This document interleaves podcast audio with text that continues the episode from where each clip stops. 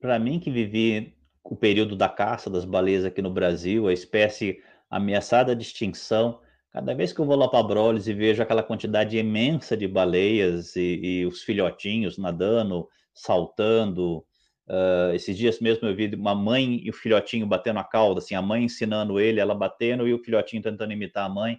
Cada vez que eu vejo uma cena dessas, assim, é uma sensação muito gratificante de ter contribuído de alguma forma para para conseguir chegar nesse resultado, né?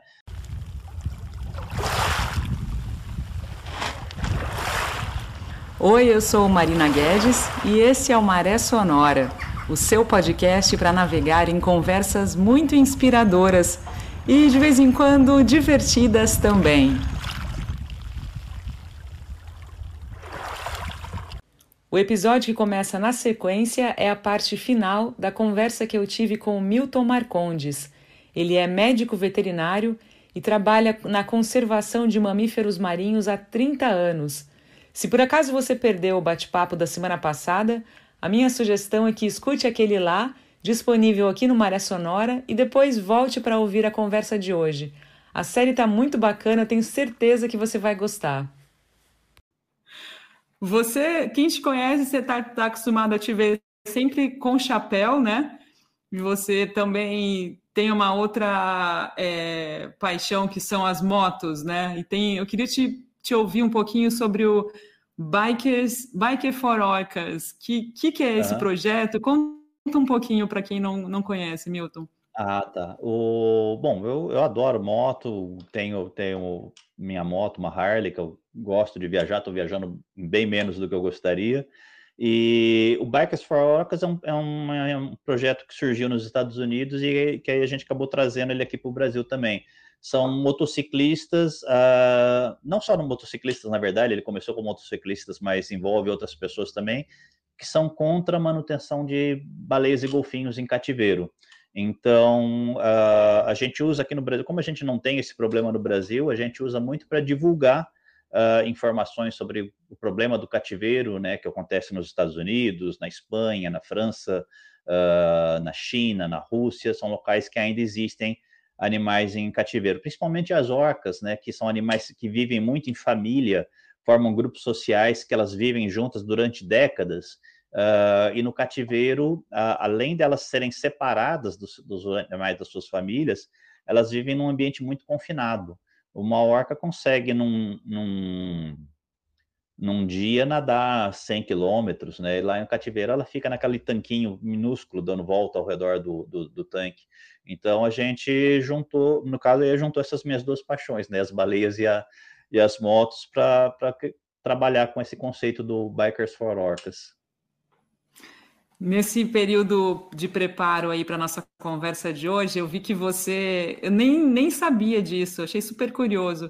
O Play Center já foi lugar de visitação de show de, de, de orca, e você conta nessa um pouquinho nessas entrevistas, nesse material que eu vi seu, que você ainda quando estudava é, em São Paulo teve a chance. Que, como é que foi essa história, Milton? Re, re, reconta um pouquinho para gente. Tá. Bom, eu, eu, moro em Campinas, nasci aqui em Campinas, né? Morei um 16 anos na Bahia, agora voltei para cá. E aí eu fui fazer faculdade em São Paulo em 85 e foi quando eu consegui é, começar a me envolver com o movimento ambiental, que antes aqui em Campinas eu não tinha muito essa facilidade, naquela época não existia internet, aquela coisa, era muito mais complicada a, a vida da gente. E aí lá em São Paulo tinha uh, um, um, aquário no Play Center onde tinha orcas e, e golfinhos.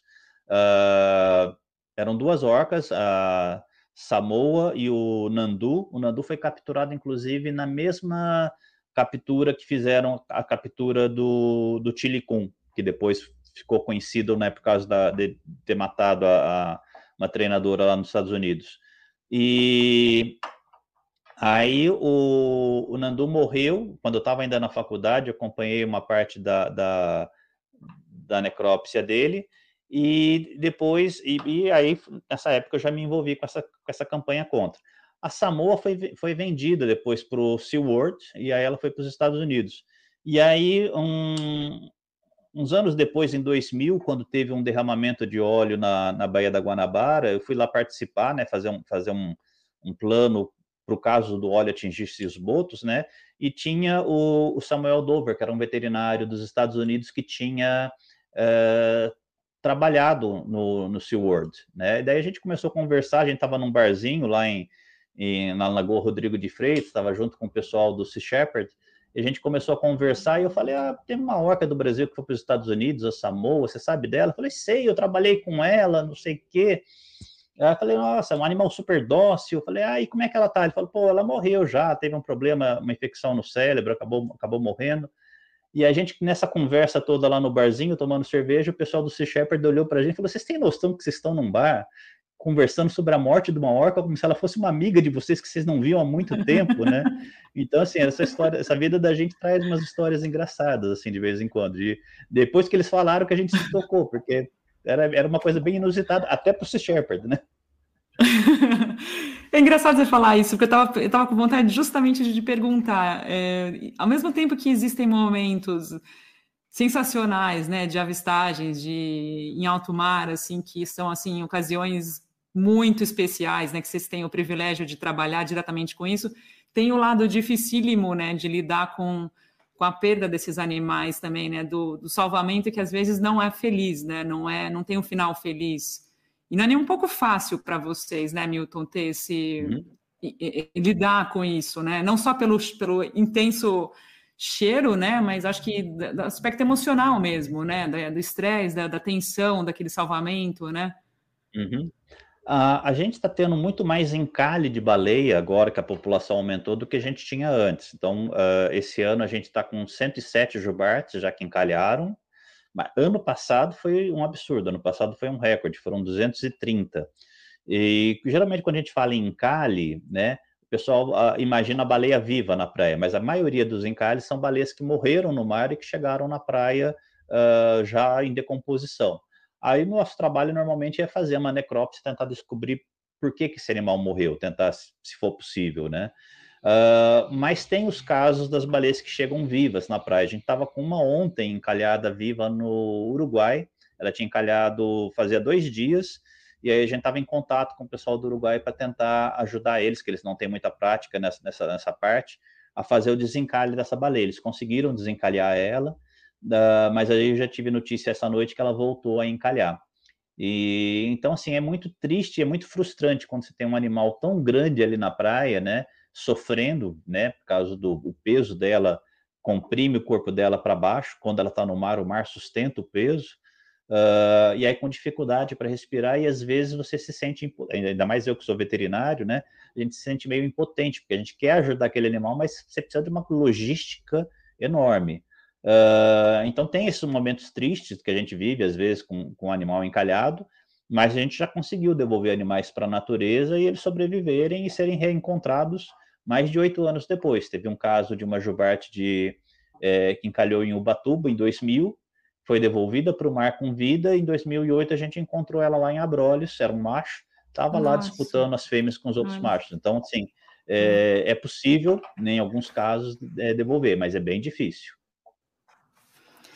Milton, e no caso dessas situações de encalhes que resultam na morte de centenas, né? Tipo na Nova Zelândia, por exemplo, o que, que justifica essa morte em massa, assim, essas ocasiões em massa, assim, de, de, de, vários indivíduos? É, o pessoal chama de encalhe em massa, quando você tem é, duas ou mais animais que encalham e que geram e que não pode ser mãe e filhote. Mãe e filhote seria normal eles encalharem juntos. Uh, acontece muito em alguns países, como Nova Zelândia e Austrália, mas já aconteceu aqui no Brasil também. A gente teve alguns casos com sucesso de devolver os animais para o mar e alguns casos em que já chegaram é, mortos. Então, sim, tem várias possíveis causas para o encalhe em massa. Primeiro, ele vai acontecer com animais que têm vida social, que são animais que vivem em grupo. Então, é, você não vai ter, por exemplo, um encalhe em massa de jubarte, porque jubarte ele não forma muitos grupos, assim, elas se juntam na época de reprodução e depois se afastam, cada um vai para o seu canto. Mas baleia piloto, orca, várias espécies de golfinho que vivem em família, vivem juntos durante décadas, esses animais têm maior condição de acontecer o encalhe em massa. E aí pode ser desde um problema de saúde na população como um todo, ou no líder do grupo, em alguns animais que têm essa, esse papel de liderança, Se o líder tem, por exemplo, uma infecção no ouvido ou uma encefalite, né, uma infecção no cérebro, que causa uma desorientação desse animal, ele pode acabar encalhando uh, e, e, encalhando trazer os outros com ele. Enquanto ele estiver ali na praia, os outros vão tentar uh, ficar junto dele. Então, por isso que surgiu muito também um, uma lenda do suicídio das baleias, que ah, elas estão tentando se matar. Porque o pessoal pegava esses animais, colocavam de volta na água e eles viravam, nadavam para a praia de novo. Mas eles nadavam para a praia porque o líder deles estava lá encalhado. Então, você tem uh, doenças como uma possível explicação, você tem, é, por exemplo, maré vermelha, né, quando você tem proliferação de alga, pode causar encalhe em massa de, de baleias. Uh, o sonar da Marinha dos Estados Unidos é, foi responsável por causar encalhes em massa de baleias bicudas. E você tem alguns locais do litoral que você tem armadilhas naturais, que o animal às vezes entra dentro de uma baía com a maré cheia e quando a maré baixa, esse animal não consegue sair. E aí acaba ocasionando uh, encalhes em massa. Aqui no Brasil, a gente teve um caso em Arraial do Cabo, que foi até filmado, em que vários golfinhos vêm nadando rápido em direção à praia, encalham e foram devolvidos para o mar pelas pessoas e foram embora. Uh, então, uma possibilidade também nesse caso é fuga de predador. Os animais estão fugindo de um, de um predador, de uma orca, de um tubarão, e nesse fugir eles vêm para a água rasa e acabam se encalhando, né? Uh, tentando fugir de predador. Ou o contrário também, eles podem estar tá perseguindo um cardume de peixes, o cardume está indo para a água rasa e eles não perceberem e acabarem encalhando. Então, tem várias possíveis causas para o encalhe massa. Tem um outro assunto que, que eu acho que seria super bacana te ouvir, é a questão da, das interações de orcas com veleiros, né? Naquela região ali de, de Gibraltar, né? Da costa ali da, de, de, de Portugal, é, Espanha, enfim. Como é que você vê é, esse assunto? Eu acho até importante é, levantar isso, porque você vê muitas notícias, tipo, é, dando, usando o termo, a, a, o termo ataque, né, de orca em veleiro, assim, uhum. que eu, sinceramente, eu, se pudesse dizer que eu acho um absurdo e, e, e um, uma, uma é, é, quase que um sensacionalismo, uma apropriação, assim, eu acho que seria bem legal te ouvir nesse sentido, Milton, ah. sobre essas interações, sobre essas ocorrências que, que já estão é, sendo é, relatadas há alguns, algum tempo, há mais de ano, né? Uhum. É, isso está acontecendo especificamente ali naquela regiãozinha ali na entrada do Estreito de Gibraltar, ali pegando um pedacinho da Espanha, um pedacinho de Portugal. Uh, tem uh, acontecido com algumas orcas chegarem perto de barcos, perseguirem barcos ou, ou mexerem no barcos e acabarem quebrando o leme dessas embarcações. Uh, e aí, assim, a gente tem que separar o que, que é o fato, né, o que, que foi visto, o que, que foi documentado, do que, que é a interpretação que as pessoas estão fazendo daquele fato. Então, quando você fala o, o animal atacou o veleiro, você já está fazendo uma, uma, um juízo de valor, tá? você está tá criando uma narrativa, que o animal veio com uma intenção e fez um, um determinado comportamento.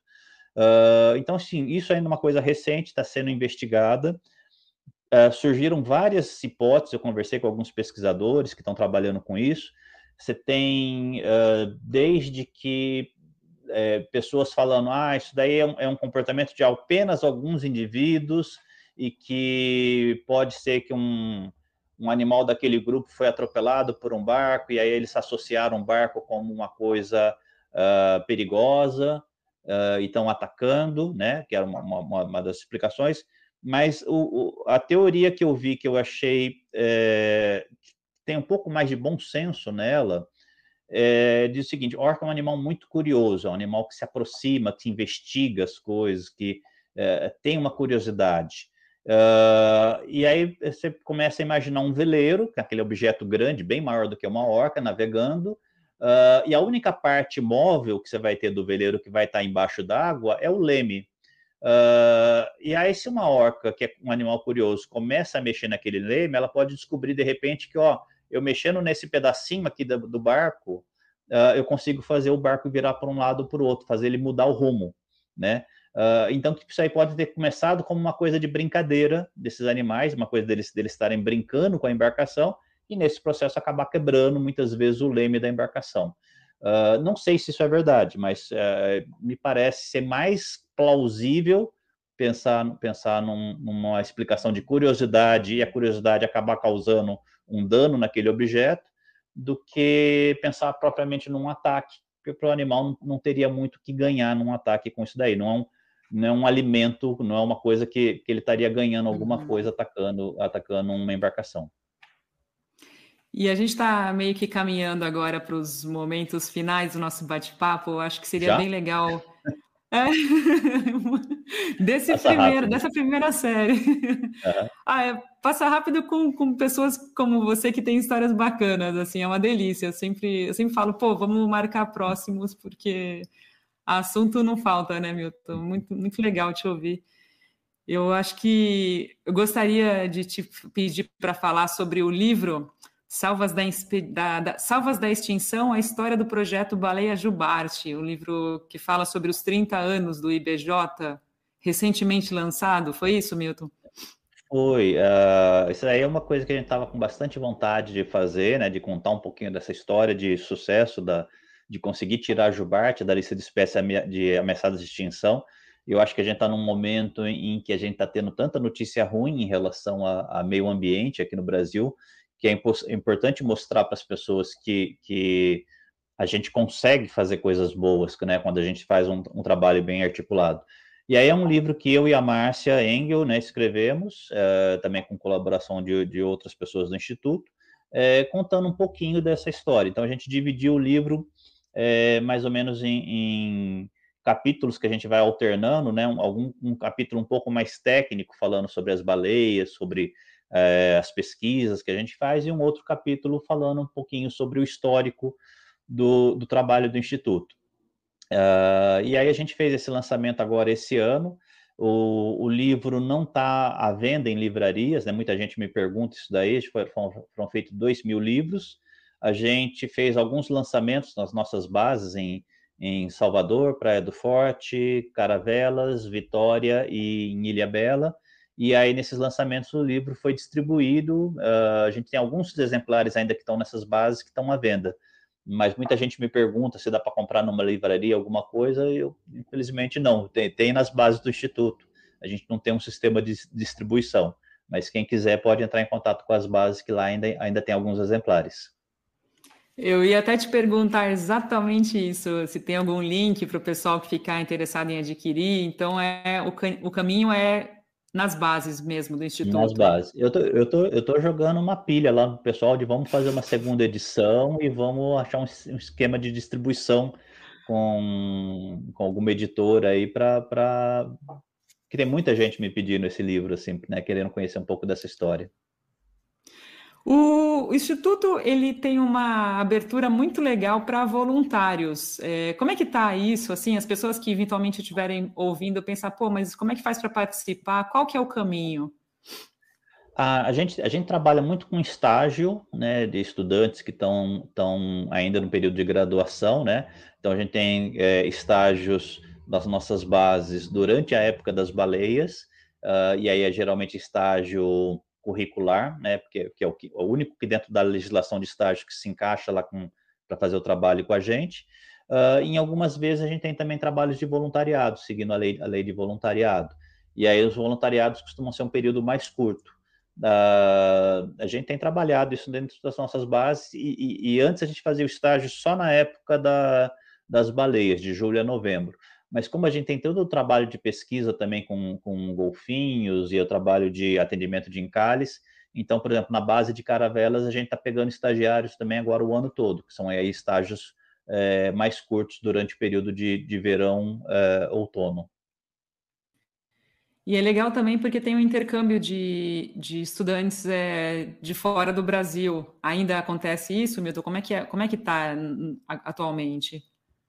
A gente tem recebido menos, até por conta também da situação toda que a gente passou da pandemia, isso deu uma, uma arrefecida, né? A gente passou dois anos sem, sem ter o programa de estágio, agora que a gente está retomando. Uh, mas de vez em quando a gente recebe estudantes de uh, estudantes ou profissionais já formados, né? Uh, pessoal de veterinário ou de biologia eh, vem fazer um período de treinamento com a gente. A gente já recebeu pessoal da, da, da Argentina, pessoal da, do Canadá, pessoal da, da Espanha, uh, que vieram fazer a capacitação com a gente aqui no, no, no Brasil. E, e, acho que é importante, assim, uma das coisas que a gente trabalha muito no Instituto também é a formação de novos pesquisadores, né? Então, a gente trabalha muito em parceria com as universidades, com programas de mestrado e doutorado, e mais da metade, da metade do, do, dos mestrados e doutorados que, que, foram feitos com o Instituto são de ex-estagiários, né? Então, por exemplo, hoje eu posso falar, por exemplo, a Samira está fazendo um doutorado pesquisando coronavírus, morbilivírus e gene de, de resistência a antibiótico em borrifo de baleia. Ela foi estagiária em 2008. Então, vários estagiários que passaram lá pelo, pelo Instituto estão fazendo, é, virando nova, uma nova geração de pesquisadores aí de, de baleias e golfinhos aqui no Brasil. Tu me fez lembrar de outra coisa que era muito legal, que justamente para é, para as pesquisas que vocês usavam o drone, né? Era, acho que eram umas primeiras vezes do, da, do uso do drone para justamente registrar o comportamento delas, né? E aí uhum. tinha também aquela habilidade de ser uma espécie de goleiro, de pegar o drone quando estivesse voltando para uhum. a. Era um barato, né? Era muito legal. É, aquele ali, é, aquele ali você pegou, acho que foi o primeiro, o primeiro ou segundo ano que a gente usou drone para pesquisa ainda.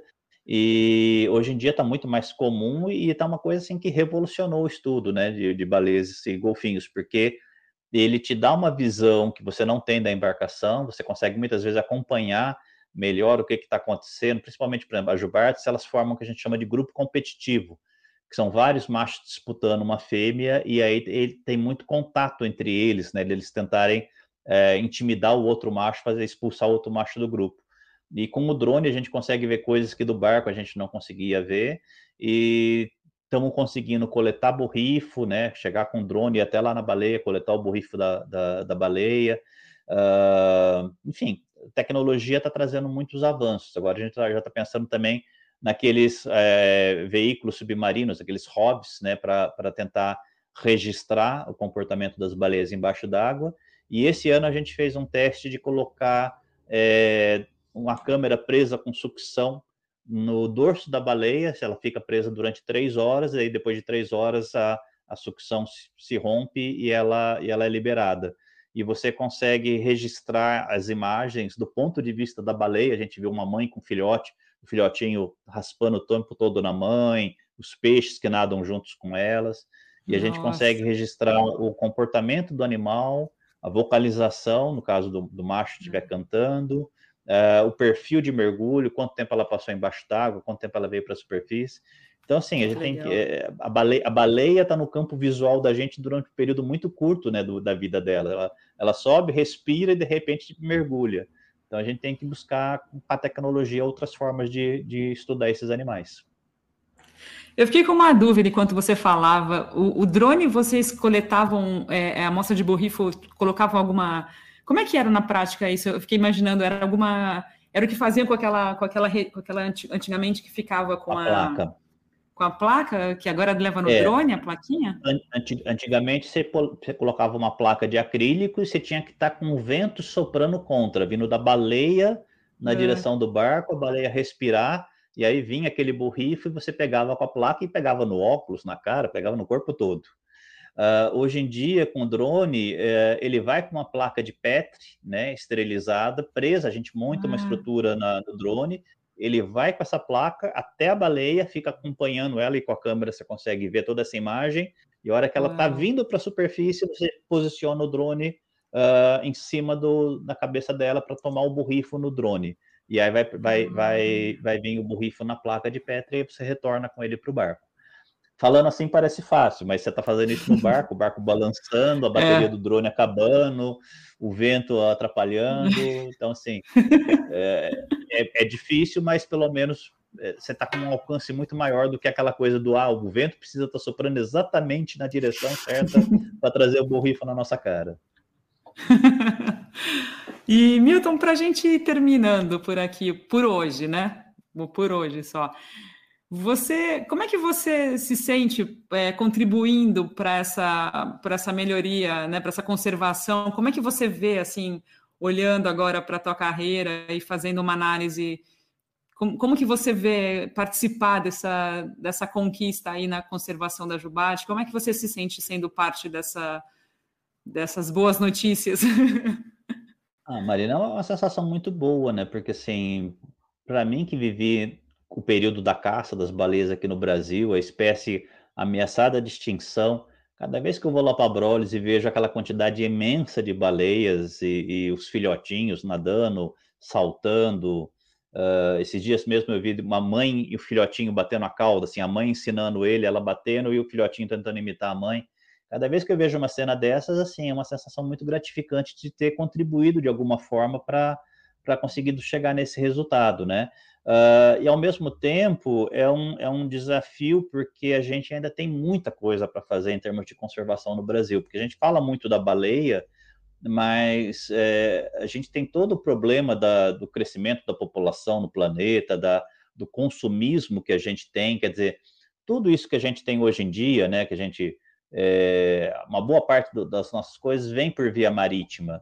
E aí você tem o transporte por grandes navios que podem ter atropelado baleias. Então, cada vez que você vai trocar um celular, porque você acha que sai um modelo novo, você pode estar contribuindo para ter matado uma baleia.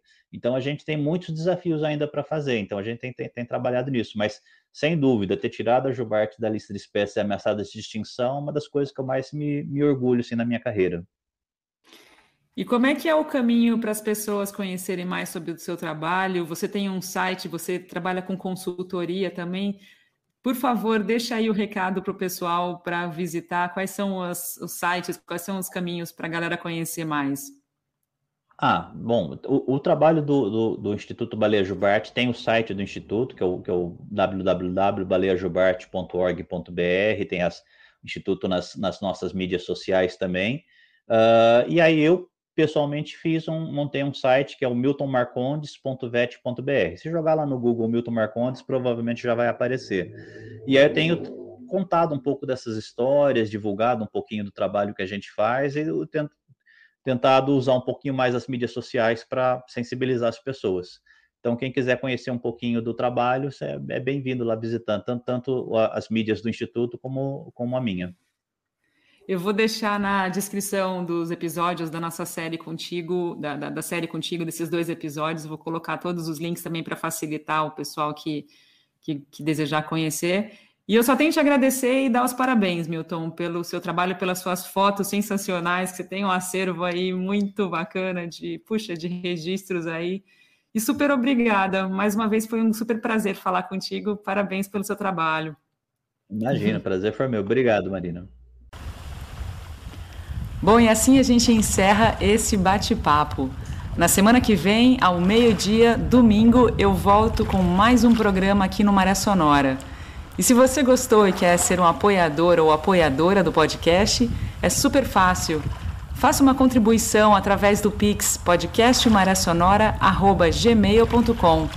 Não tem valor mínimo ou máximo, qualquer contribuição é muito, muito bem-vinda. Se você mora fora do Brasil, tem um link disponível na descrição do podcast de cada um dos episódios. O Maré Sonora é um oferecimento do Café do Luiz, o café que celebra a amizade e os bons momentos. Encomende o seu de qualquer lugar no Brasil através do perfil no Instagram que é o seguinte, arroba Café do Luiz. E eu volto no próximo domingo ao meio-dia com um novo bate-papo por aqui. Não se esquece de seguir o canal no seu tocador de podcast favorito, Spotify, Apple Podcast ou então no YouTube.